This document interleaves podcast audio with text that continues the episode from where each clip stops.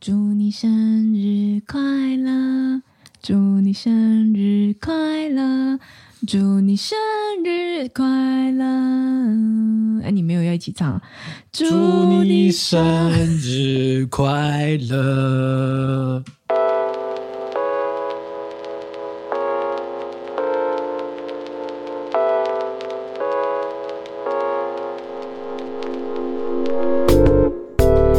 分享最美好的品饮时光，这里是喝吧葡萄酒。你干嘛？祝我生日快乐的喝吧葡萄酒。你你为什么是唱祝你，不是祝我吗？我为了和谐。如果唱祝我生日快乐，我刚原本想想帮你合一下音，后来想说，就是就算了。要再一次吗？要再一次吗？可以可以可以再有一个机会吗？祝我生日快乐，来自一二三。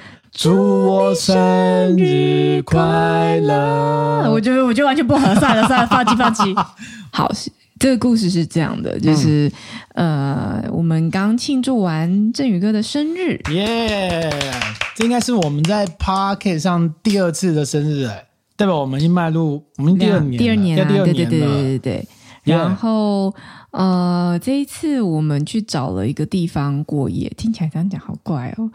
嗯，我先讲那个起头好了。嗯，我原本嗯、呃，因为这段期间其实有点忙，就是我有点忙，然后你更忙，常常都在很忙啊。嗯，对，但这段期间特别忙，其实其实是有事情的，所以其实生日那一天，应该说，反正这这几天是没有办法，就是做很多复杂的事情。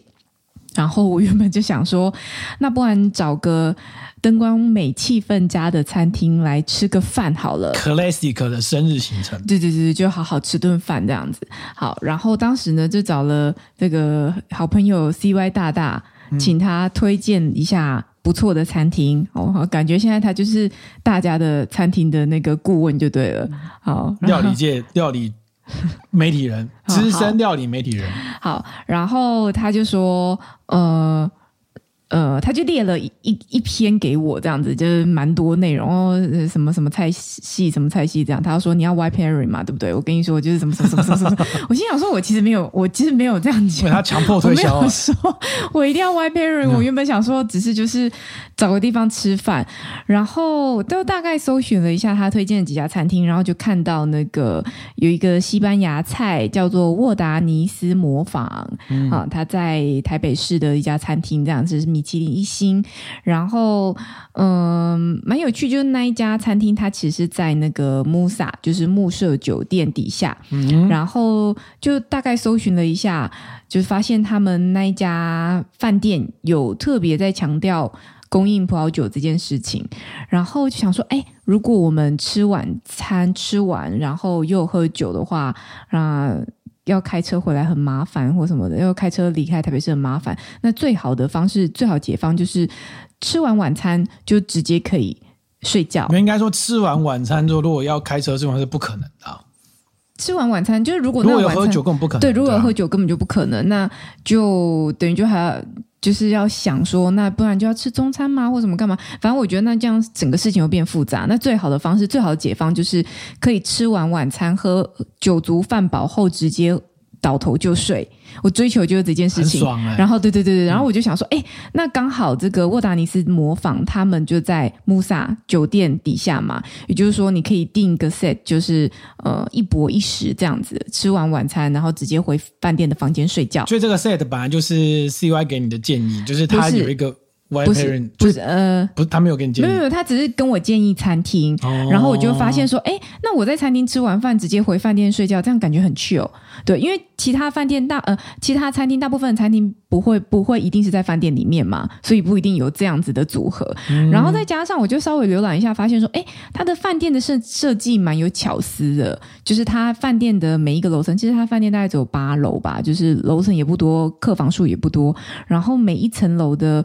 呃，房间都是跟不同的酒庄去做联名的，然后我就觉得，哎、哦，听起来很有趣。我刚踏进去的时候也觉得蛮好玩的。你刚你刚踏进去就有看到吗？因为有一些有一些民宿，他可能就是帮你取一些名字，譬如说我去过那个缓慢民宿，哈，它是每一个房间就是先给你自己抽签哦，是哦，到现场抽哦，就是抽它有一个名字，然后你抽完之后呢，就让你在大厅这个随便吃喝一下招待茶点，然后偷偷把你那个名牌。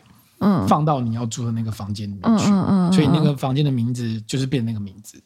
哦，所以就要特别有一些设计上的小巧思。对，那你我们这次你带我去的这个木舍酒店，是每一个楼层都有专属的酒庄联名合作。对，就是蛮有趣的。一楼是美国的那个康拜，嗯，对，我们喝过这个酒，嗯，难怪我一直觉得那酒标看起来很眼熟。嗯，呃、然后二楼是 S A Prom，就是德国的。呃，酒庄，然后大家以利斯林闻名的这样子，然后第三楼是那个意大利的酒庄，然后四楼呃不不，他们有四楼，所以就五楼。哦，五楼是 Garcia Syrah，就是我们这次住的楼层，就是智利的酒庄这样子。嗯、然后六楼是君万代，就是日本的清酒。嗯、然后七楼是这个 Peter Malters，就是。呃，德国酒庄，然后八楼是西班牙酒庄，这样子，嗯，总共有八。对啊，然后更有趣的是，他入住的时候，并不是只有这个楼层以这个酒庄名字命名，而是他每一个这个我比较意外是每一个楼层，它会有一个不是有 Y hour 是不是 Y hour？Y o'clock 就是很有趣的是，它因为跟酒庄联名的关系，它在每一个楼层在某一个时间，就是每天晚上的傍晚的。六点，哎，五点到六点之间，他设定那个时间叫做 Y o'clock，就是他会提供该楼层的酒庄的酒款。然后给就是该楼层的住户享用这样子，free 哦，free，而且是喝到饱，而且喝到饱，对，但就是你要你要喝多一个小时内喝到饱，一个小时内你想喝多少就喝多少，听起来很不错吧？嗯、对不对？我想说，哇，这太适合酒鬼了，你知道吗？然后太适合葡萄酒专业品饮人士，不好意思。然后他在那个那个什么，他在放置酒款的那个地方，他们放了一个。呃，就有点像是小 bar 的感觉，它上面有很多零食，然后他们替那个地方取名叫做 Super Bar，因为他觉得他们提供的东西超多，已经不是 mini bar，是 Super Bar，然后就有、呃、是蛮多，有各式各样的饼干，各式各样的饼干、小零食，然后它其实也有呃汽水类、饮料类，然后有那个绿瓜咖啡，然后有茶包。对，就是蛮多东西，然后他一定当然一定有提供葡萄酒杯这样，所以就我们就等等等等到到饭店，等到那个五点时间一到，酒就出现了。我本来以为说会有全部人都开门通出来喝。结果只有我们两组，我们跟另外一组情侣而已。对，就就但但是其实我在订房的时候有发现说，那一天我们入住的这一天其实是满房了，所以按理说应该是有其他的房客，但不晓得为什么大家就不一定会去享用这个葡萄酒吧？嗯、对，然后但我觉得到这样的程度，不是住住这样的餐厅，不就应该出来喝一下吗？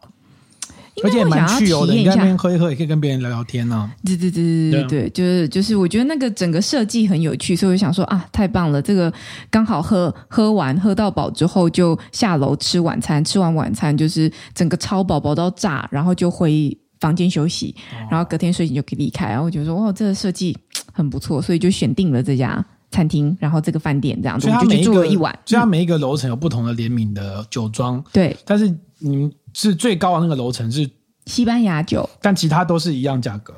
呃，不是不是不是，因为它总共有三种房型，哦、然后呃最高阶的房型叫做什么？就是别墅房型之类的。然后那个房型只有在最高的楼层，就是八楼吧，我记得。嗯，对，在八楼。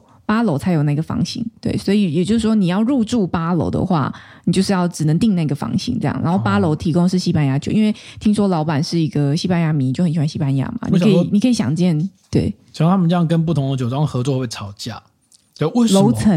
为什么他的酒庄那个楼层房间比较贵？哦，是不是暗示我低人一阶？这我不知道，这个要问一下老板。对，但我觉得蛮有趣，就是这个设计。然后，嗯、呃，很好玩，所以就选定这一家了。嗯、然后那一天，我们那天出发的时候，就是我就满心期待的，我还特意就是没有很没有先跟振宇哥说我们到底要去哪，我最后跟他说我们要去松江南京站。好，然后他就开开车开到快到松江南京站之后，我就跟他说我们要去 Musa。然后他说啊、哦，我知道那家餐厅啊，我去过。啊！我整个就是，我整个就是天崩地裂。我心想说什么？那我就是白搭啦。我就有去参加过品酒会而已啊，真的。那边的酒喝过，餐厅去过，喝过其中一支，对。那就没有惊喜了啊！我我哎，怎么那么多家餐厅，我随便挑就挑到一间你去过的？他第一个他是米其林一星嘛，那跑过米其林新闻就会留意到啊。嗯嗯嗯，然后留意到你不一定去过啊。哎，上榜的米其林餐厅以西班牙为主题的，并不多，好像蛮少的。嗯，对，然后它又是一个。家餐厅又没在西班牙，它是一个二星餐厅，十十四年的二星餐厅。对，然后它是等于来台湾市的分店这样子。对对对对对，海外第一家，海外第一家，所以它就是以西班牙什么当代料理为主的那种，你知道那种分子料理，你知道吗？哎哎哎，对，然后就会拆解各种东西，对不对？对。然后他因为那个时候去是 iCHEERS 办的活动嘛，他有邀请我们去，然后他就是就是葡萄酒的活动，他就代理了，应该是代理吧，经销吧。就是代表那个美国这个康拜这个酒庄，嗯嗯嗯，所以我就有印象，嗯对，而且那支酒还有就是拿回来喝嘛，对，所以我也有点印象，我也有觉得那个酒标好眼熟，嗯，它就是一个我们我们在 pocket 好像有介绍，我没有讲过，我忘记了，讲过它就是一个一个有钱的华人。买下一个酒庄吧，就只是要来这个招待亲友、玩耍活动，嗯嗯嗯，然后结果没想到后来发生那个大 Napa 那个发生大火，大火，对对对，然后大火之后，然后他本来是那个 Opus One 的葡萄葡萄供应商，嗯，但是因为发生大火之后，就面临那种到底是要违约采收，还是不管不管那个灾情，就是直接放着。的概念，因为你会染到一些烟雾嘛，嗯，就碰到一些这样的问题，就是他那个酒庄的一气之下，那我们自己来酿酒，嗯，对，才成立这个康拜酒庄，这个美国酒。理解。好，总之就是你觉得有趣这个设计，我觉得有趣呢。就呃，因为你你你一进房门，它就会挂了一个那个酒酒庄的很大的那个海报嘛，对，就是算它的 logo 吧。然后就整层楼都是那个名字，然后就对，你就会觉得说好像哎有一个要。要好好来体验准备给你的酒那种感觉，对对对对对对对，就是那那个带入的那个感觉很强。对对，那房间虽然没有很大，但是因为就是吃喝的东西超多的，对，所以 有各式各 就就冰箱那个坝打开都啤酒都可以喝啊，对啊对啊对啊，然后就觉得很趣哦，对对很趣哦，就是我觉得可以一直吃喝。蛮爽的，而且你又是零食控，疯狂拿零食，疯狂吃零食，我吃超饱，我我吃超饱哎！我就是要下去吃晚餐之前，我也觉得我已经饱到炸，因为我们就很努力的在那个 One O'clock 的时间喝了两瓶葡萄酒。没有，因为那个那个 我这个我们就跟听众讲一下，很有趣，就是他一开始端上来那个酒是开过的，大概目测大概就是四到五杯的量吧，嗯，然后。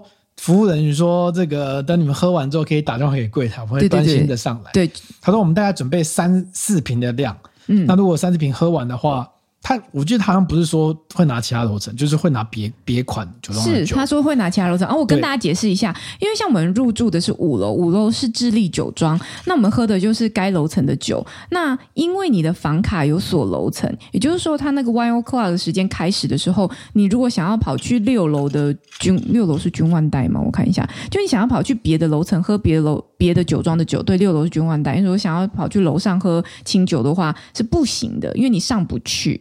那那个时候，服务人员有跟我们讲，他就说，呃，如果我们他这个楼层的这个酒庄的酒，大概会供应个三四瓶，然后如果三四瓶大家都喝完，因为反正就是喝到饱，那喝完之后，他就会换别的楼层的酒给大家试试看，这样子你就有机会喝到别的楼层的酒。哦，所以我们那时候就跟那个另外的情侣说，那我们是不是来认真解锁一下？一起努力把就跟其他的那个房客，对对对，我们就在努力，但很难啦。嗯、但是我们只喝到三瓶这样子，喝到开到第三瓶，那第三瓶就只有喝一点点啦。嗯、对对对对对对，是很难，所以下次应该要揪多一点人，这样子就可以 把那酒喝完。对啊，我觉得应该揪揪一群会喝葡萄酒的人，然后大家住同一个楼层，然后时间到大家出来挑战。挑战什么？挑战下到挂，看你们吃，看我们能打到几楼啊？哦，可以换几个楼层，然后下个六六的话，你就要七楼，看你可以挑战到几楼。好可怕啊！穆萨应该要抵制啊，抵制我们入住，很帅，不觉得很有游戏感吗？很不错啦，很不错。我觉得这个设计，因为。饭店有强调说他们这是世界仅有的设计，那我觉得这真的是蛮为就是喜欢葡萄酒的人设计的一个小巧思，这样子。嗯，嗯，不过我觉得我会觉得说，我后来出来都会想说，其实他应该，因为我不知道他酒庄会不会换楼层呢？比如说我们现在五楼是智利酒，不会，他可能过一阵子变四楼。没有没有，你看它整个设计，包含你每个房间外面的那个，嗯、呃，算是什么？牌子，就是房门的牌子啊等等，都是针对那个酒庄去做设计的，所以它很难换，换成本太高，它等于整个都要撤掉。我本来想说，如果假设假设你现在是智利的这个酒庄，像我们入住的这个酒庄，嗯，那也许你从五楼进去之后开始就可以布置，可以做一些。也许跟酒庄或跟智利做一些结合之类的。嗯，maybe 有啊，还是我们没有，因为没有住其他楼层，是不是？对啊，就是嗯、呃，像他是有讲说那个各楼层提供的那个 super bar 的那个零食，就是各国的零食。哦，是吗？那那但每个楼层应该。但我觉得，我觉得看起来应该每个楼层都差不多。但理想上应该是说，例如说我这一层楼五楼是智利，我搞不好就可以吃到智利当地的小食。可我觉得这成本有点太高，而且智利当地的小食也不一定搭葡萄酒。或者是说，或者是说，就是不一定好吃。那他们就自己要调配啊，这是他们自己的功夫吧？对啦，那说真的，他光做到这样，其实我觉得他的住房的状况都没有到非常非常满。但不是说满的吗？那是假日啊，就平日其实是没有满的。嗯、然后，嗯、呃，我觉得看起来，然后，然后我觉得饭店整体的状况就是不大，但是空间设计的蛮巧妙的。例如说，它有一些双门柜。双开柜，然后它是拿来做隔间，嗯、然后呃，免治马桶很棒，然后那个那个干湿分离也做得很好，就卫浴的部分，嗯、就是空间看起来不大，但是并不局促。然后整个设计就是风格，就是比较现代简约洗练的那种样子，觉得蛮好的。就是整体体验，我觉得算是不错。那服务生反应蛮快的。服务生讲这这非常有趣，是跟我们现在在喝的这瓶酒有关。这个如果有在看我们 YouTube 的影片，就看到我们现在喝哪一瓶酒。跟大家介绍一下，就是呃，我们那时候第一天下午进去的时候，我们有我有事先先问一下饭店人员，因为他说呃。那个什么车位很少，所以我们可以提前先抵达。那 check in 的时间是下午三点。好，那我们就大概下午一点多就先抵达了，想说先去放车，然后再出去吃吃呃，出去外面附近晃晃这样。然后结果他又说，哎，房间先整理好了，所以我们提前抵达就可以提前先入住，蛮细心的这样子。好，然后入住之后，我们就在那个饭店的房间里面耍废啊，看剧啊，然后看看看到一半，突然哎，怎么有人？开了房门，虽然我不知道是谁开了房门，他不是开了房门，是。正他在强势要开房门，他开啦，他有打开吗？他有打开，你你没有你没有发现，我也没有看到，我在睡觉。哦，对对对，反正他是开了房门，只是他没有整个真的走进来房间，所以我那个角度是看不到他。我我躺在床上是看不到他，但是他直接开了房门是很明显，因为那个门，而且我他是一路从远的地方到近的地方，你就看到一直在开邻邻居的门，然后开开开开到我们的房门，哦，我有点傻眼，我想说什么什什么意思？然后我就冲出去。看，冲出去看，就没有人啊，没有人，怎么会有人开房门这样子？但是那声音很明显，然后突然就跑出一个高高的男生，一个服务生，他说：“啊，小姐，小姐，不好意思，不好意思，我那个刚不小心开到你们的房门了。”我说：“嗯。”就是你们不知道有人住吗？然后他就说，他说哦，知知道会知道，只是就是呃，他他在做那个每个房间的检查，然后不小心没有确认好，他就说他太心急了，因为他那看起来就是万用卡，他卡在房拿在手上，嗯、看起来就是万用卡，就每个房门都可以去开，然后开就是确认一下房间的状况之类的。那么也住的比较早啦，所以我在想，可能是这个原因吗？不太确定。他就不小心开了房门，但是人非常客气的回应这样，然后他又说真的很不好意思，很不好意思。我说哦，好好好，然后我就回回房间了。过没多久之后，有人按了门铃，然后我就把门打开，诶，是刚刚那位服务生，然后他就端了这瓶酒过来，他就说真的很抱歉刚刚打扰到您，所以他刚刚自掏腰包去买了一瓶酒来送我们，算是就是赔罪这样。我想说哇，我我没有想到。他会这样做，就是我我有点意外，然后我就觉得顿时那个心情真的是感受好很多诶，很快哦，立刻反应这样。啊我我当下他他一开始跟我道歉的时候，我也没有表现的不悦，就我也没有说啊搞什么东西呀，没有，我完全没有，我就是很正常的说哦，好好好，我就进房间，然后他还是愿意做这个事情，我觉得哦，很很贴心欸，顿时就是。扣分变扣分变加分，有觉得吗？嗯、有，我有对不对？你知道我现在在，我现在在家乐福的时候，就是当兵前，嗯、在家乐福的时候，嗯、那时候我去家乐福受训，嗯嗯嗯，在天母店嘛。然后那时候他们有印象很深刻，有他会讲一个例子，就是他们的研究发现，嗯，或他们引述一个数字，就是说，在服务业里面工作啊，就是他有讲一个比例啊，但实际比例我忘了。嗯，就是会对你服务不满的人，对，可能七个就一个会跟你讲。哦，是，剩下就是不跟你讲，然后回去干掉你。对，回去写写脸书啊，Google 评论啊，对对，所以他即便一开始说哦，不好意思，真的跟你诚恳的道歉，我完全没有表示不悦的样子，但是你事实上你会记住这个事情，当然会啊，因为我第一次住饭店遇到这个事情，被人家开房门，对对对对对，是是有点扯，因为是吓到，而且你想，万一我刚好裸身在那里，这样不是很尴尬吗？他可能就送一箱过来 之类的吧。那换你裸身好了，然后你知道这里更好笑，他还跟我讲说，就是。圣诞老公公送礼物，Merry Christmas！对啊，就是噔噔，然后然后送一瓶酒。他说：“哎，哎呦，怎么那么好？”就是他，我觉得他。然后他说，下一次找朋友一起来住的时候，大家住整个楼层嘛。他说要要怎样？就是就是大家要尝试。欢迎你来开房门。对，送一瓶酒，烦死了！不过他反应很快啊，他反应很快，反应反应很快，很很压抑，而且从头到尾很客气。的确，我不太确定，如果就是这件事情就这样结束，他也没送酒来，我会不会上去？我觉得应该会，应该会复评，应该会复评。你会可能会你会留言说，你也许会留言说这个服务态度不错。但是有这件事情，对对对对对对对对，然后对方就会在 Google 评论下说：“真的很抱歉，下次来电的时候，请务必要通知我们，给你打折或消费呢，来不及了。”就就而且、嗯、而且还有一个关键就是，如果他当时处理的方式是说啊，你去 check out 的时候，嗯，他给你房价打折，你可能感受都不会那么好。对，因为他当下有立刻处理这件事情，对这样子，对对。然后这种最常见就是送什么马克杯啊，有没有？饭店天哪，你不要送马克杯，钥匙圈啊，没有？木色钥匙圈。那你大概都会扣分扣。王品集团会送马克杯之类的，对，你就觉得哦，不，王品集团还会送那个那个杯盖，塑胶那种杯盖，反正就是系列商品，我觉得都看起来像结缘品的东西。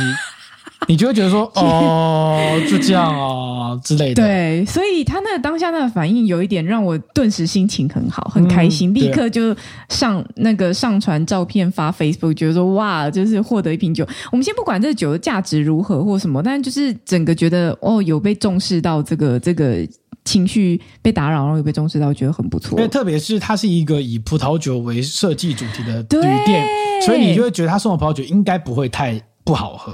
就是，就如果他端上你给你是什么台啤、玉泉、红橘葡萄酒，你就觉得有谁要吗？大家像这种感觉，送你，对对对，你就有这种概念，对不对？他就送了一个那个西班牙的那个 Tempranillo 的葡萄酒，对，所以我们今天就开来喝了，这样子、嗯、觉得很不错啦，就是整个感受上，嗯。然后还有就是我们晚餐。对，我们要来讲一下这个晚餐。我们现在这边如果有看影片，就可以看得到这里是菜单的部分。我把菜单带回来，因为它这应该可以带回来的，很可爱。就是 OK，好，它这边有它两片，应该是叶子嘛。就是它的那个餐厅的 logo，然后它前面封面有跟你介绍说，他们这个原本在西班牙山中的小镇的这家餐厅，然后它的地理位置在哪边？这样，它刚好在呃西班牙的北边，然后跟法国的有点交界处，这样跟法国大概就是相邻的一个山，一座山。对对对对对对。然后，然后就对，就大概介绍一下它的地理概念。然后后面就是它的菜单，总共十二道料理。其实总共不只是。二道啦，实际上上的菜色比这个更多，好像十三还是四道？甜点有两，甜点有两道，对。然后我记得菜好像也有一道，呃，反正就甜点多一道，菜好像也有多一道，好像有吗？我觉得没有吧。嗯。好，没关系，反正就是这是它的 menu 这样。然后它上面都会跟你讲每一道菜的名字，以及嗯、呃，它使用的主要的食材是什么。例如说，它的第一道菜是焦糖腊肠卷。嗯，然后他又跟你讲说，他就用那个焦糖片，然后去卷成像腊肠的样子，里面包猪肉嘛。嗯，哦，然后还有后院，就是有黄瓜，然后有蚝味香草奶酱去做，有点像分子料理的那种排的形式。然后我必须要说，我觉得他的这个，嗯、呃，菜单上面的设计啊，菜色上面的取名，我觉得很奇怪。我不知道你有没有发现，它前面的名字是这样：后院。绿野、斜阳、寻味、留白，就是然后他会跟你讲说这是什么样寻味，例如说找那个风味，然后绿野就是可能什么那个主厨他家后院啊，过去是怎么样白白绿绿的啊，然后用那意象去转达过来这样子。他在呃服务生在上菜的时候，他还跟你解释一下那个意涵，但他后面的取名牛肉塔塔，我觉得没有关系。季节鲜鱼是什么鬼？季节鲜鱼跟金砖乳猪可能还有季节鲜鱼的这道菜的菜名，你不觉得看起来就很像是你去吃喜宴或者是喜宴的时候，上面不是都会什么花好月圆什么什么？可能他名字还没想到。对，也许我不知道，嗯、就是会觉得说，嗯，为什么前面有前面还有那个原本的西班牙的风味，后面就很台式？嗯、我说那个取名的一致性，就跟我我我我有点在意这件事情，就跟我那个你知道，就是餐盘都要同一色系啊，或是同样的风格，我就觉得说那个一致性会让你。呃，少掉那一致性会让你整体的分数就没有办法再往上加，因为毕竟我们期望说它做到米其林一星，它还是有一个基本水准，而且它的呃餐点的价格其实也蛮蛮高蛮贵的。好，然后再就是我们在吃餐点的时候，我们有搭配它的 wine pairing，嗯嗯，来一起做。然后你觉得如何？我觉得它的 wine pairing 不出色。嗯，我必须很诚恳的不出。我们那时候我们点的是比较贵的 Y pairing。七杯的两千五百八十加一成之类的，两千六之类的。然后他对，然后我觉得他们犯的第一个问题应该是，呃，我我还有还有还有五杯跟七杯的版本，嗯嗯嗯。然后七杯的版本呢是多了一款，就是有一个智利一个蛮厉害，就是我们那个酒庄叫做。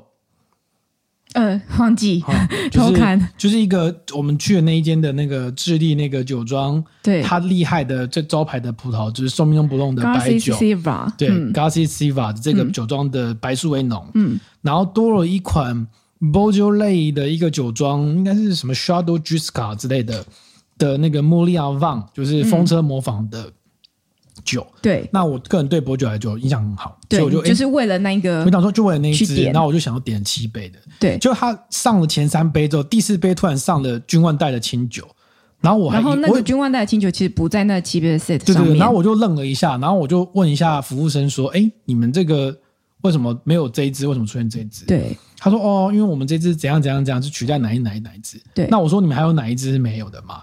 他就说就是那个穆里昂旺那一支是没有的，还是换另外一支？对。然后我当下有一点点不高兴，因为我觉得说，哎，哪有这样的？你的、你的、你的七杯的 set 列出来。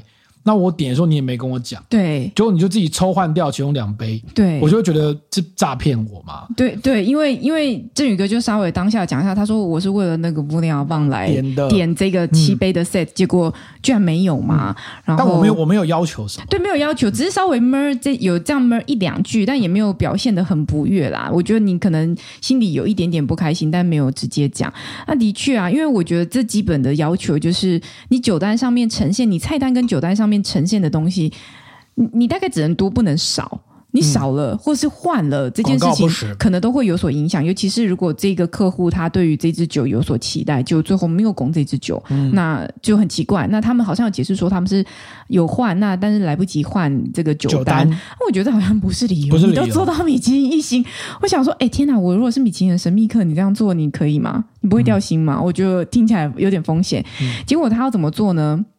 我们最后讲这么一句，结果他后来就端上来那一杯，说对不对？哎，就是因为您特别为这个酒来，就让你对，所以我们让你让你算是什么多喝多加一杯，就等于说我们喝了八杯，看还是什么之类的吧？之类的，所以就大概喝了八杯。原本他七杯的 set，他就多那一杯就变成赠送多一杯这样子。嗯、我我觉得退一步讲，就是我觉得他这样做反应很快，对对，但是他这样做的表达方式让我觉得很奇怪。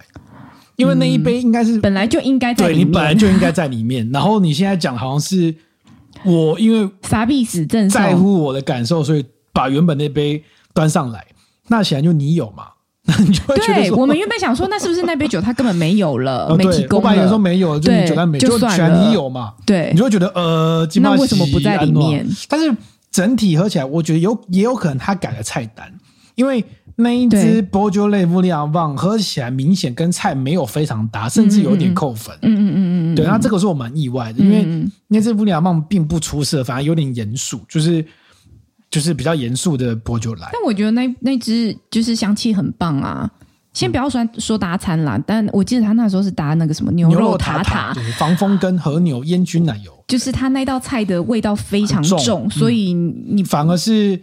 阿根廷的那个 Cantina 的 Chardonnay，就是有很强烈的那个泡渣跟过桶的味道，是可以稍微可以搭搭配起来，但是，是但是跟那一瓶薄酒来是不行的。所以当然有可能他有这样的想法跟选择，但我觉得退就是退到最低，就是最基本，就是至少你你的酒单应该要符合这样子啊。如果没有符合，真的来不及改，在我们点的时候，你应该要。讲这个事情，就说哎，不好意思，那我们其实还没来得及换，也许他们没机会更新菜单或者什么的。哦，对，我想起来了，嗯，我想起来了，因为他替换掉的那一道菜啊，应该是一个以呃，我觉得应该是以酱油汤底为主，应该是这个海竹吧，贝类，珍珠奶油这洋葱，这个有啊，这一道不是，哦、我说那一只薄酒来，应该是要搭配一个以酱。以乌贼淡菜高汤为汤底的菜色哦，但它换成了清酒哦，因为酱油类跟清酒我觉得 OK 没有问题。嗯嗯嗯。然后，但是我在这一道菜提出我的反应之后，他在下一道就是牛肉塔塔上的时候，他供应给我，就是他他就把那只薄酒来端来，对对对，还有原本要上的一只白酒一起上来嘛，嗯嗯，那就会导致你的原本的回忆，原本的伯爵类不是要搭配这道菜的。对啊，因为他晚了一晚了一道菜才上这支酒，所以就喝起来就不合了。对，总之他。对啊，总之他应该不应该出现在那边。那我觉得就基本就是菜单这件事情。嗯、然后还有一个东西，就是我我有点他的气泡酒，因为他就说他啊不是什么气泡酒，气泡水。他说他气泡水是在、嗯、呃也是西班牙来的气泡水，然后也许是什么矿物质比较多等等这些。我想说，我都来西班牙餐厅了，我就做个整套的整体的享受感觉一下。但是。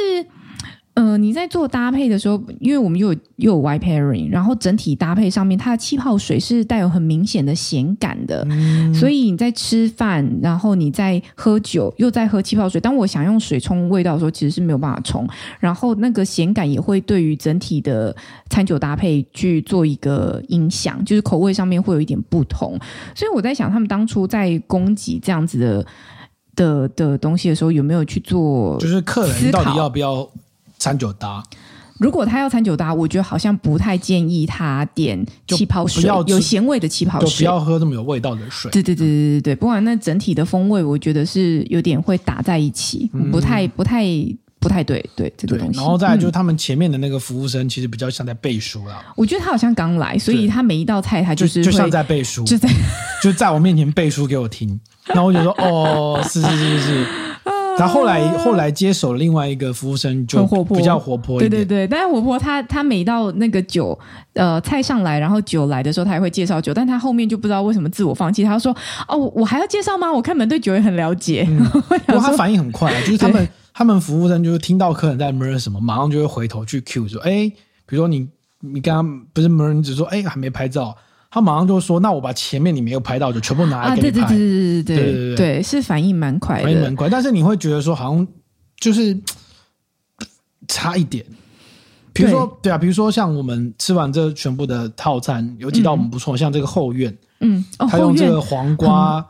腌制过，然后搭配一些那种生蚝、香草组成的奶酱，奶酱，奶酱做成像那种白色那种花园会出现那种小石头一样。对对对，而且它那奶酱是有一点冰淇淋口感，里面是冰冰凉凉的，是蛮好吃的。嗯，很喜欢。对，然后但是它也有很奇怪的地方，譬如说它的甜点，它的甜点出了两道嘛。对，第一道是这个木纹嘛。对对对，第一道木纹就是把它做成有点像节瓜吗，或者像某种瓜类的感觉，但里面是冰淇淋。对。然后，所以你在吃那个冰淇淋的时候，你就会感受到一些那种草味。然后，但那个草味为你的冰淇淋提供很好的解腻。对啊，我有我有稍微笔记一下，他说那个是。听到你还笔记有认真哦。有，你没有发现他每一道上菜上来说，我有稍微简单笔记。有，有发现。对啊，就是他说他那个是在后花园信手拈来的小花的概念，就是那个节瓜。然后他节瓜是用他的那个。等于是它的有点像叶脉的那种筋脉感，然后里面是藏入啤酒花的冰淇淋，他就用那个冰淇淋去做成像是它花朵的基底的样子这样子，然后再淋那个太妃糖的酱汁，所以吃起来就是嗯哇，我甜点居然可以做那么清爽，我对对那道甜点非常的惊艳。对，嗯，但是很遗憾的是，他们竟然出现了一道不在。菜单上的第二道甜点，对他们我都忘了又加码了，它就是一个枯树，他没有说明一个枯，它是用一个不知道用什么东西做成一个像枯树皮的概念。呃，平底锅是煎那个奶油，让它去定型固化，嗯、做成像是树皮的样子。嗯、然后上面放，放了酒啤酒酵母的那个冰淇淋，然后再放黑松露。我觉得那套他说那是秋天掉落的树皮。对，我觉得那道蛮失败的。嗯，作为一个 finish，那一道就是不知道为什么整个毁了。它吃起来比较不像甜点，它吃起来像是一个带有饼干分量的东西，因为它带有点苦味，对不对？嗯、呃，可能是冰淇淋的那个啤酒冰淇淋的带来的那个风味吧。然后树皮听吃起来像是口感上，我这样形容不知道准不准确，就是不太硬的白糖葱，嗯、因为白糖葱你会觉得一条一条一条，它也是这样一条一条做那个树树树皮感嘛，然后。吃下去，因为是蛋做的，所以你还是会有一点点饱足感，然后有一点咸甜风味，你不会觉得它是甜点，不会觉得它是一个 finish，它就是看起来好像还在持续进行什么东西的样子。我补充一下，它那个甜点是叫藏心，就是我们喜欢那个甜点是不在 menu 上面的。哦、然后刚刚讲的那个你不喜欢的那个甜点是木纹，是在 menu 上面的。哦、所以在 menu 上那个反而是个败笔。然后不在 menu 上那个，反而做的很好，败笔好严厉，对，我觉得蛮败笔的。不在 menu 上面的那个甜点我也很喜欢。哦、然后再来就是它最后还有上一道那个法式四个小点，嗯，然后那四个小点分别是呃可丽露，然后棉花糖、马德莲以及就是生巧克力，应该是松露巧克力吧？松露巧克力是吗？对对，就是四个小小的，对对对。然后我觉得那个四个完全不知道在干嘛。因为它的可丽露，它都是做 mini 版，看起来很可爱。然后，但是它的可丽露就是悲剧，完全外表皮完全不脆，就法国人会生气的那种，觉得西班牙人在搞什么鬼 那种概念。对，然后棉花糖不知道在干嘛，棉花糖就是棉花糖就是棉花糖，就是也没有什么特别的。这跟珠宝盒比起来，我随便举例啦，因为我们前阵子才买珠宝盒棉花糖来吃，我觉得比起来差很多。然后马德莲，马德里也不知道在干嘛，蛮糟的，就是。就才干这样子，嗯，对粉粉的，对，然后最后那个巧克力就很甜，就是很很甜。然后我一边吃那巧克力，一边就捡了旁边的那个，它淋了一些咖啡的碎片嘛，嗯，就淋了一些咖，就是捡那个咖啡碎片来中和一下它的甜度。然后，对，总而言之，就是那一道也蛮多余的。嗯，我觉得，呃，整体来说，我觉得他们这种这种菜单的排设方式。当然跟法餐很不一样，嗯嗯，就是它不会有明显的主菜，它比较像是很多呃很多道小道的东西，嗯嗯嗯，然后只是每道做很精精致这样子，对对对，然后从从一开始这个黄瓜、提鱼、蟹肉，对，然后一些泡沫类的鱼子酱，对对对，然后芦笋、虾子，然后贝类啊，然后和牛，嗯，和牛塔塔，嗯嗯嗯，然后到鲜鱼到乳猪，就是。分量越来越重，但是整体来说，它都是小小份、小小份、小小份。然后很多人都说很容易吃不饱，但是是会吃不饱。我我没有觉得是因为我在他的 Super Bar 已经吃太多，所以就觉得哇吃好饱。但其实可能分量的确也不算太多，因为它没有主食嘛。我们有讲到比较算没有，嗯，算没有什么主食。然后再来就是它其实重复用的菜色有点多，例如说像是芹菜啊、生蚝的风味蛮常出现的。啊、对，所以所以大概大，所以大概吃下来就有点这种。感觉就是说，哦，原来大概一星差不多就到一星。我不知道他的本店在西班牙会不会做得更精致一点，嗯，但是他看起来就好像差不多到这里，好像也蛮合理的。这样子吗？嗯，我觉得他每个美食评鉴家其实根本不是。不不，我觉得每一道菜它当然都有所起伏。比如说你前面这道觉得不错，后面就要差一点或干嘛。嗯嗯嗯，对。但是我真的觉得它的最失败的点就在它的甜点，就是你多不喜欢那道木纹。如果我们把这个十几道料理把它弄得有点像这种比赛好了，那前几道大概就是互有胜负，对，可能一下领先，一下落后什么之类的。对。但上到甜点的时候，你就不知道为什么它就一路往下掉。嗯，就是他没有给你一个很棒的 finish，会让你觉得你，然后又又给你一个很糟糕的 finish，嗯，所以你就觉得整道菜就被那道甜点给毁了，你会觉得不知道为什么，就是你前面不是说打得很好吗？哦，比如说篮球比赛，嗯，前三节又打得很好嘛，嗯，前四节也打得蛮精彩的，好像投了三分球不错，然后最后五分钟崩盘，你就。就是大家这种感觉吧。嗯，好啦，因为我呃，以米其林来说，三星、一宫、二星、请客楼我都吃过，哦、然后我但收集星星没有没有没有没有没有，就是不是刻意的，就是就是相关的活动吃的。然后我觉得一星到这边，至少这次吃下来的感想，大概就是它会有一些好坏，就是。好坏互鉴的样子，嗯、就是你你你说得出它好的地方，你也说得出它哪些可以再改进的地方。但到二星好像就会很安全，因为请客楼我觉得就是一个非常安全的选择，这样子。请客楼有甜点吗？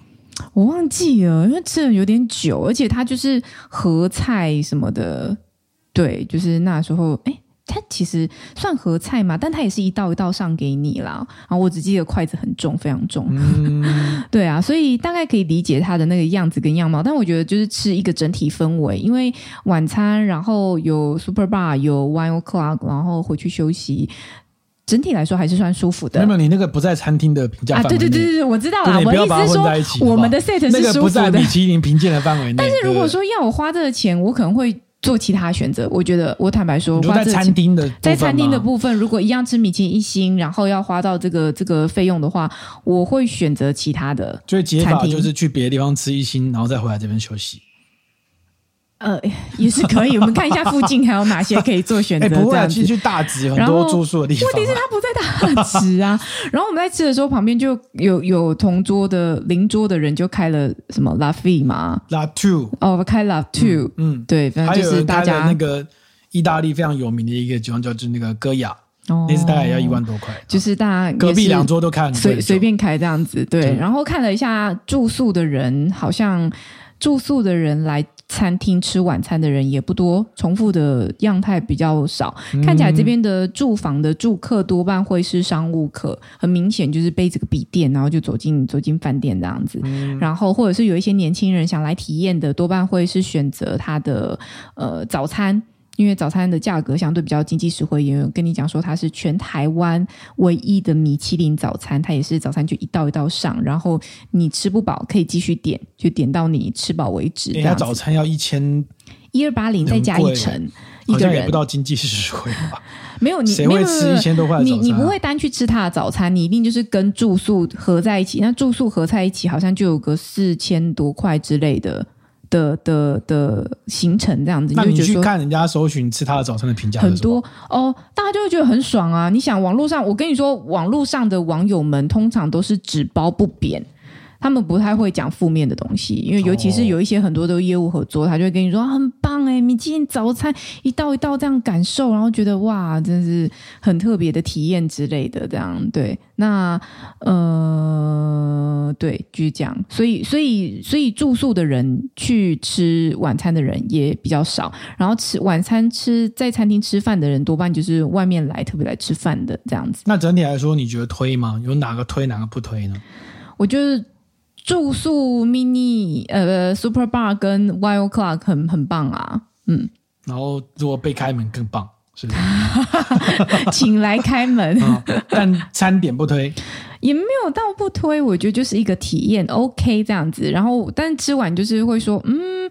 我我我就跟振宇哥说，哎、欸，这应该也是一起会吧？然后他就说，你你米其林餐厅，你你也很难吃很多遍这样子。对啊，你要自己。我们 对，就是如果有这样子的扣打，可能留着下次去吃别的餐厅这样子，也许日料啊，或是别的。嗯嗯。总而言之，就是分享给大家。但是我觉得可以喝酒喝到饱，还是蛮棒的啦。超爽。对，超爽哈。谢谢你嘞。好，等一下，还有一件事情。有什么事？你没有发现我们这次整个庆生行程好像少了一个什么东西吗？少了什么？不会，我觉得很满足了。嗯，你觉得很满足哦？我觉得完整、啊，一定得这样讲，是不是？我很知足。没有没有，我特别还是准备了一个小东西在这里。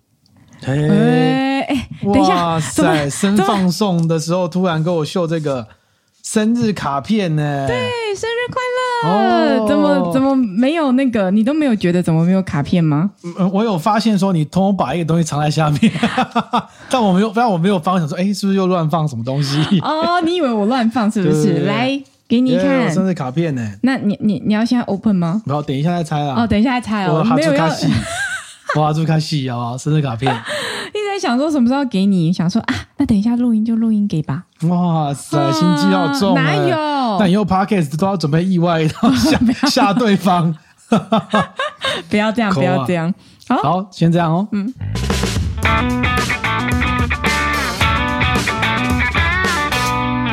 卡片，我猜好像很厚哎。猜卡片，拆信。呀，哦，好像很漂亮的卡片，漂亮对不对？大理石纹的卡片，特别去挑的。哇，喜欢吗？嗯，哇，很久。嗯，谢谢哦，好漂亮哦，大理石纹，很适合以后新装拿来贴装潢，好像有违和感。哈，当摆设，石头纹路有没有？然后旁边那个那个放葡萄酒这样吗？它跟葡萄酒也搭吧？你看，跟葡萄酒也搭吧？后面之类的，这这这，可以吧？可以吧？这样哦，完全无违和感。对啊，是不是？像什么婚礼小，很棒吧？对对对对对。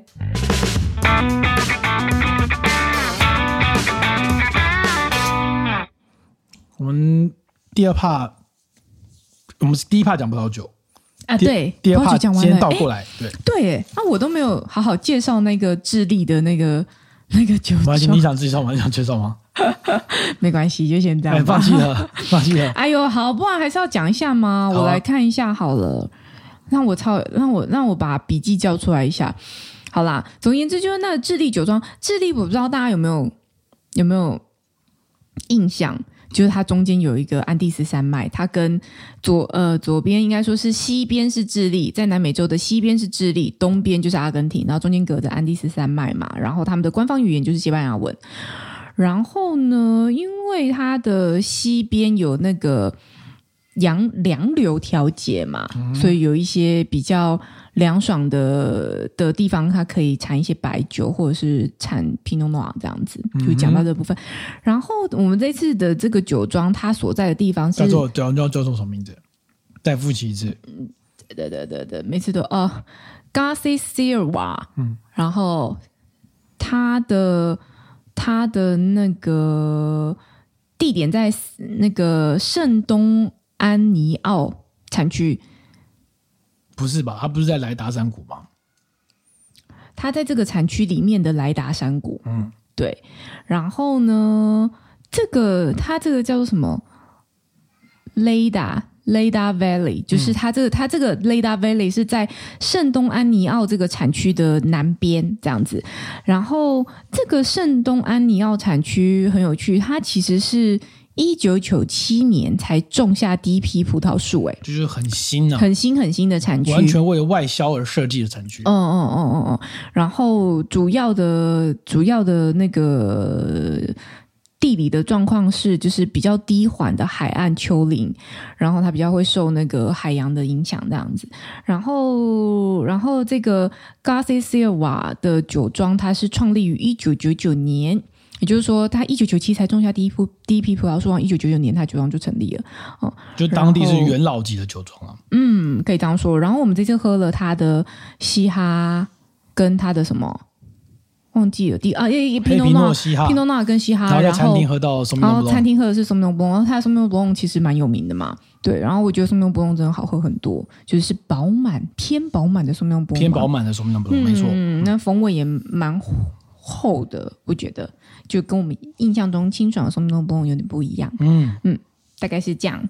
所以推推还要补补充吗？我觉得松浓布隆很很推诶、欸，那支我会喜欢，但我不太确定价格，就是大概我印象中大概一一千多一千多左右。嗯，松浓布隆很不错，然后蛮具有代表性的。但很多人因为自己酒，他不想喝太贵的啦。啊，对。但便宜的你容易喝到一些比较有些怪味道的，嗯。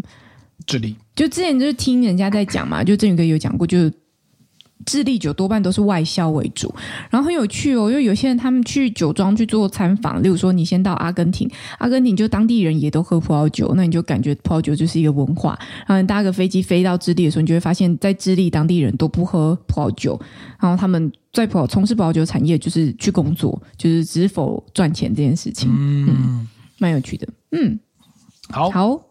第二个部分，我们来聊一个主题。好的，我们接下来聊道歉这件事。嗯，ごめんなさい。嗯，如果你觉得怎么道歉，就是拿酒出来啊？不是，开错门的道歉，是不是？是不是这样就对了。好，那如果你觉得这个道歉啊，如果这个人的跟你的道歉是被迫的，你觉得怎么样？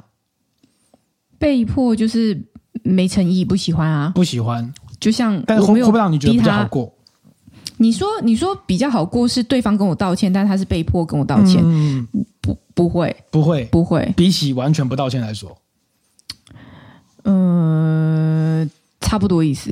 哦。我觉得没有差很多，我觉得没有差很多。嗯嗯嗯好，你这个我不喜欢被迫。你果然有大法官的层次哎。啊，真的吗？嗯。啊，这个最近很多道跟道歉有关的新闻。哈，第一个是前两天有一个联合报底下有一个很有名的道歉启事，嗯引起了热议。真的哎，大概是某一个看起来应该是某个男生看的道歉启事，不知道我们大家有没有留意到这个新闻？嗯。就是大概在三月四号的联合报的头版的下方，嗯嗯报媒的下方，嗯。有贴一个说，本人叉叉叉在跟叉叉叉小姐交往期间，不应该电话不接让人找不到，不应该报警处理感情事，更不应该请同事骚扰叉叉叉小姐的妈妈，也不应该在分手后为了狗饲料单独载女同事去大卖场，不应该置之不理去跟同事去尾牙唱歌。不应该让同事传买春讯息给我，交往期间不应该下班时间跟女同事聊天。早以前的女性朋友浪费叉叉叉小姐八年的青春及骚扰叉叉妈妈，分手时会好好处理，遇事逃避不解决，本人深感抱歉。嗯哦，然后就媒体把它简称叫“六不该”，嗯这叫“六不该”道歉启事。然后道歉启事刊出来之后呢，好像大家就有一阵漏搜，然后好像当时现在有两种说法，嗯就第一个是女方有出来在某一个那个网红下面回应说。她不希望被肉搜哦，然后然后另外有人说是说这个女生很强势啊，是这个道歉启事女生拟好的，叫男生去去去刊登啊，不管怎么样，嗯，就是反正有很多那个名人就开始讨论这个道歉歧视，这样子、说分手一定要搞到全部人都知道吗？对，好、但是呢，呃，有一个律师就访问了这样的说法，就提到说，你如果未经对方许可刊登了这样的道歉启事，你有可能会被告。哦，哦，是哦，因为你等于揭露了他部分的隐隐私私嘛问题嘛，嗯对哈，嗯。对。但是我跟你说呢，现在呢，最近有一个大法官的判决，嗯。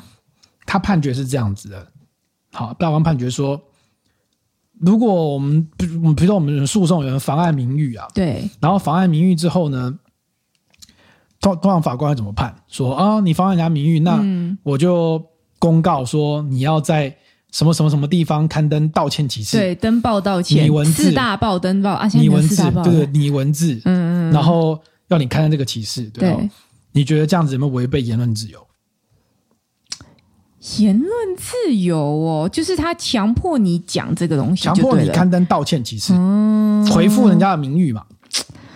听起来是蛮怪的哎。其实我一直觉得这件事很怪，我觉得这件事很怪，就是就是他有点像是这个做法，有点像什么洗门风吗，还是什么之类，就是要让你下戏下井。哦，你觉得是丢脸？我觉得他只是为了要让你丢脸，但并没有什么道歉的诚意啊。嗯就是法官法院判你要你要你道歉，这有什么诚意和可但谈？诚意没有办法用用强迫的啊、对啊，所以他就是强迫，就是没？诚意啊那。怎么办？就是他只是让你丢脸，让你不爽，让你不开心而已。但是你必须要那个主那个道歉启事，你必须要写啊，就本人叉叉叉，对不起叉叉叉叉叉，啊，你要必须写出来嘛。就是留底留底当当那个，你觉得是留？你觉得没有没有真实道歉到，没有啊？所以你觉得有侵害言论自由的问题？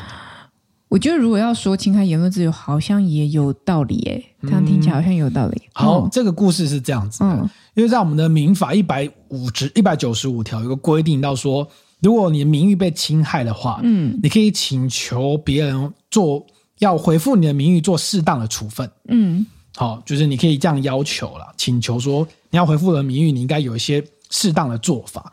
那过去很多民事的法官都会判说，哦，那回复你的名誉，那就道歉呢、啊。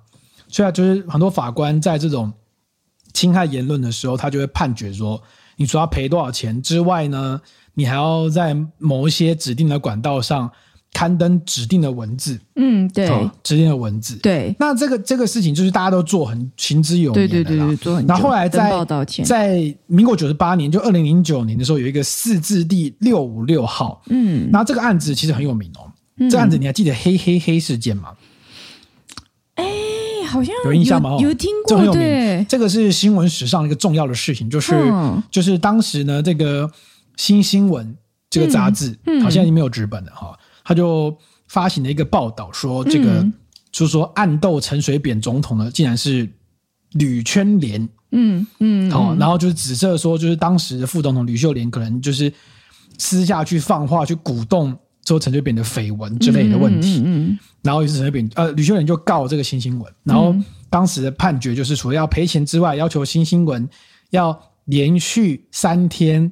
在十八家报纸跟十四家电视台刊登道歉声明。嗯，好，那当时新新闻就不爽。嗯，他就说：“哎，你这个我赔钱就算了，哈，但是你强迫把那个道歉的文字要我去讲，嗯，他不是侵害我的新闻自由嘛？嗯，因为我认为，我认为我讲的是有道理的，嗯，我认为我有所本，但你法官不认为嘛？嗯，所以我认为这样是侵害我的权益，就是他提起释宪。那当时呢，这个法官的视线是认为说呢，对啦，这个你本来这个言论自由是你的没有错了哈，但是你确实是侵害到别人的名誉了。那所以呢，我如果要求你刊登这个道歉启事，这个启事只要不要太过分，比如说你不要是在骂人家或干嘛的，嗯，好，在合理的范围内去要求你刊登，他觉得稍微限制一些你这个。他们叫做不表意不表意自由，嗯，就你本来不想这样讲嘛，嗯，但我现在限制你要你一定要讲，嗯，对你这个个人的自由做出一些限制，因为你是加害人，嗯，所以他觉得是符合宪法二十三条所规定的比例原则，嗯，这是二零零九年的规定，嗯，好，但是到了今年二月底的时候，有一个类似的案子，嗯，二月底而已，二月底这是很新的案子，这是宪法判决哦。嗯，我们等一下解释宪法判决跟释宪有什么不一样。嗯，就是宪法法庭最近判决一样是中国时报，还有一些学者他们碰到类似名嘴的案子，一样是被要求强制道歉。对，他们一样申请释宪。对，结果这个宪法判决认为呢，民法所法官判定说要求这个加害人强制道歉这件事情啊是违宪的。嗯，为什么呢？大法官认为说，哈，你这个是个人有言论自由的表达的问题，嗯，因为我们宪法规定没有言论自由，嗯，你可以说爱说什么跟不说什么，嗯，当然你说话说错要赔钱没问题，嗯，但是我不可以把你不想说的话要求你一定要讲，嗯，而认为说就是你这种讲法等于是就跟你讲了自我羞辱，嗯，自己羞辱我自己，嗯，自己道歉自己，嗯，好，就是损及人性尊严的情况，嗯，所以。大法官认为呢，你这种情况对于言论自由的干预强度更高，嗯，所以他认为这是违宪的。也就是说，以后的民事的法官在这种损害名誉的判决上，他不能够强制加害人一定要刊道歉启事。嗯，是哦，嗯嗯，那这个很有趣，但是这个这个这是最近的宪法判决，然后但有一些法官。表达了强烈的不同意见。嗯，他们认为说这个大法官有点浊世是今非啊。嗯，因为你不过才十几年的范围，你就变更了那个解释。对，那现在大法官他就说哦，因为时代环境不同啊。嗯，而且以前的大法官跟现在大法官也不同人啊。呃，搞不好是同一群人，因为大法官任期蛮长的。哈，嗯。然后有些大法官觉得说呢，你因为这种理由说，哎，你为了保护加害人的言论自由，嗯。然后去这个，就是说，那你我要保护你的家，然后损及被害人。对，他觉得损及被害人就是他被道歉，他被恢复他的名誉嘛。就是你现在为了要保护加害人的言论自由而做这样子的变更，这样，这样他就会觉得说这个是这个是你太过保护加害人。我想到一个解方，哎，这样好不好？因为你加害人既然确确认你是加害人的话，那你应该要有一些赔偿嘛。那些赔偿，你有一部分的赔偿金就用来法院替你公告。那一样意思啊，替你公告你的主持还不是你？不是，就是由法院主动去刊登这样子可以吗？台北地院公告，对某某某道歉这样子啊、哦？不是，不是某某道歉，就是某某某呃侮辱叉叉叉，嗯，然后然后讲这样的状况，然后以以以判某某某怎样怎样，怎样、哦，你可以你可以刊登判决书，我觉得没有问题。就是你看，你你刊登判决书没有问题，你描述这个事实没有问题，但是现在问题是在于民事法官还是我们就是用一个劝说的方式，就是建议某某某应诚挚地向某某某道歉。那我不要怎么办？没关系，反正我就是法院，我觉得法院的那个刊登出、嗯、法，法院没有这样子判的啦，不是判啦，就是这样说的是一个解法，由一个中间中间人，我觉得很奇怪。通常都是你要进法院，通常就说，如果你有向对方道歉，那对方要求的赔偿金额也许会减免一点，或者法官觉得那觉得你已经道歉过了嘛之类的问题。嗯，对。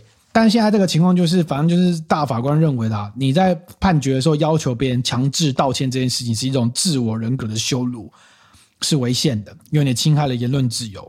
因为他不表意自由，就我可以不讲话，总是我的自由吧？嗯、那那所以讲一下，所以宪法判决这件事情跟释宪它的那个不一样在哪里，对不对？对。好，过去的释宪啊，嗯，通常就是说你要穷尽一切法律的手段，对，比如说你要你你觉得这个违宪，但是你不能突然跟我说我视线不行，对，你要去告，嗯，然后三审都或者二审都已经定谳了，嗯，然后你都觉得这是不公平，然后你才能够释宪嘛。嗯、但你想想看，这个是不是会有个 bug？嗯，这个做的 bug 就变成是说呢，所谓大法官他要释宪这件事情，他只能针对说，哦，你这个法官他这个啊、呃、这个法律条文，他不讲这个事哦，嗯，他是讲这个法律条文是不是违背了宪法，对，对不对？哈？对，大家跟你这个事实无涉，哦，懂懂意思吗？比如说像，比如说像举个例子，呃，像我们刚刚举的这个这个判强制你道歉的例子，嗯、因为民法规定说你要有适当回复名誉的。适当回复名誉的请求嘛，对，所以法官这样子判的。那大法官视线就会认为说，那你这个回复名誉的请求跟这个法规有没有违宪？嗯、这个法规有没有违宪？嗯嗯嗯、我只能针对这个法律来做认知。嗯，但是所以就会产生一个 bug，就是你一定会有这种，就是他只能被动的解释这个问题。嗯，嗯于是呢。我们在今年的一月底就推动了一条宪法诉讼法。嗯，这个诉讼法呢，就是以后取代了大法官释宪这件事，所以以后不会再有四字叉叉叉了，是哦，不会再有了哈。哦、这个宪法诉讼法就是把这样的案子呢，由法院的形式，由大法官来开庭审理，嗯，直接办一个宪法法庭来做做做开庭，嗯，然后来做裁判，嗯，那这种情况有一个好处就是说呢。那个法官呢，可以主动去涉入这个案子，就是说，你这个法规，你虽然跟我法规用对了，但是你、你、你、你这个法规用这个方式，这个判决的结果还是侵害人民的权利。嗯，你懂的差别在哪里吗？嗯嗯。过去释字只能去解释，释宪只能解释说这个法条是否违背违背宪法，但现在这个宪法法庭这个诉讼法呢，它可以去审理说你这个判决。你这个判决的内容是不是侵害了人民的基本权利？这个意思不一样。嗯嗯。好，然后于是，所以我们今年开始实施这个问题，就是开始解释说，哦，以后有类似这样的案案例，你都可以打这个宪法诉讼。那我不懂的是，他他这个宪法的判决这件事情，他还是会去做，就是有点像事先那样去说哪一个条文抵。抵触了宪法，所以无效的这样子的内容的宣告吗？还是嗯，他的宣告只有说你的民事法官做这样的，你做这样的要求对方去道歉这件事情是违宪的。对啊，所以他看起来比较像是针对案例去讲。呃，事实上是，因为他对啊，事实上是因为他其实像这个这个案子，他并不是那个法条有问题。对啊，那也就是那个法官。大家用这样的判决是有问题的。嗯嗯，这个我们刚刚提到这个强制道歉违宪啊，它其实是来源就是《中国时报》，但还有另外一个名嘴案子。但大致上就是《中国时报》那时候不是报道那个黄国昌，嗯，就是他的岳父可能在中国进一些生意之类的，然后黄国昌就告《中国时报》，对，然后告的结果就是法官就要他道歉嘛。嗯，《中国时报》道歉，对，然后所以《中国时报》就打宪法官司，就说：“哎，你怎么可以强迫？不过啊。”不过更有趣的点在这里的，因为这个案子其实同样提起这个宪法诉讼的，不是只有中国时报，他先名嘴，还有一个法律教授，都是大家因为其他的案子。嗯，好、哦，这个案子判完之后呢，嗯、虽然说强制道歉违宪，对不对？嗯嗯。但中国时报还是要道歉。为什么？为什么你知道吗？因为大法官认为，你所谓言论自由呢，只有在自然人身上才对嘛？那你公司没有？如果加害人是法人，像公司这样的法人。你还是要道歉。对，法人无从主张他的思想或良心自由，嗯，所以你强制《中国时报》公开道歉，跟思想自由无关。嗯，所以《中国时报》就蔡衍明不用道歉，但《中国时报》要道歉。呃，对，或是相关的从业人员不用道歉，但是但是这个法人要道歉。所以《中国时报》也蛮衰的，说呃打我都打赢了，他还要道歉。道歉。不过他这个案子还可以再上诉的，就是宪法法宪法裁判判决还是可以再上诉这样子。哦，好哦。就所以你会觉得。被强迫道歉这个事情不合理吗？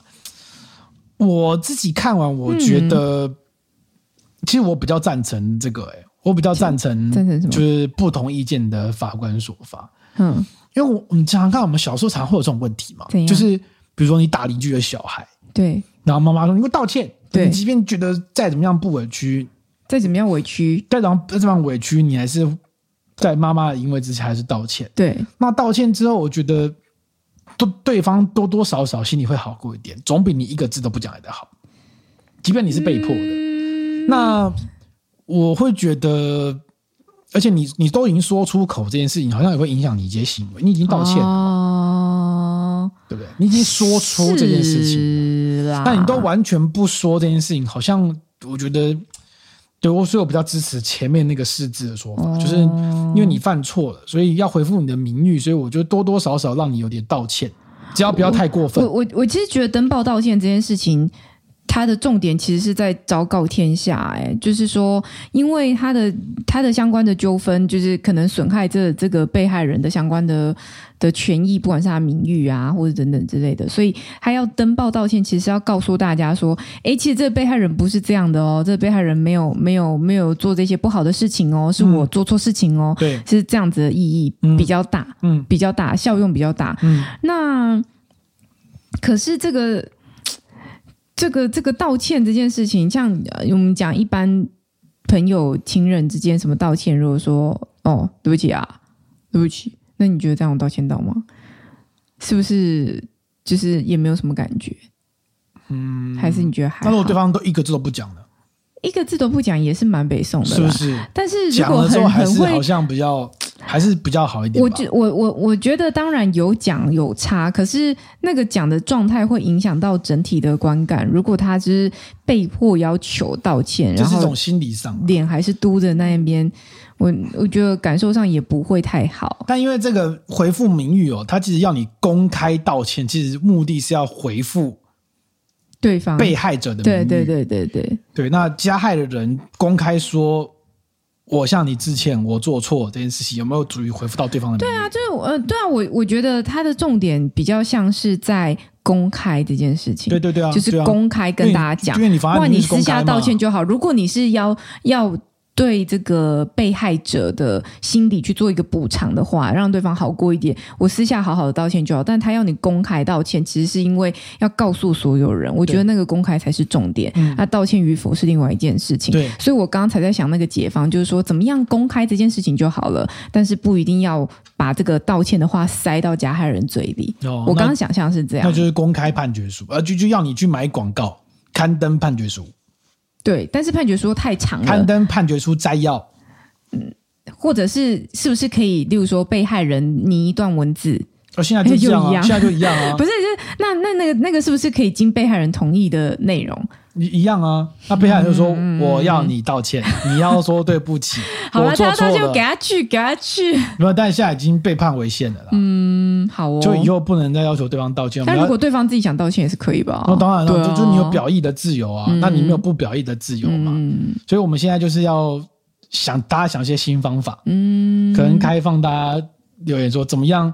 让对方就是公开道歉，但是又不违背他的不表意自由。送一瓶酒，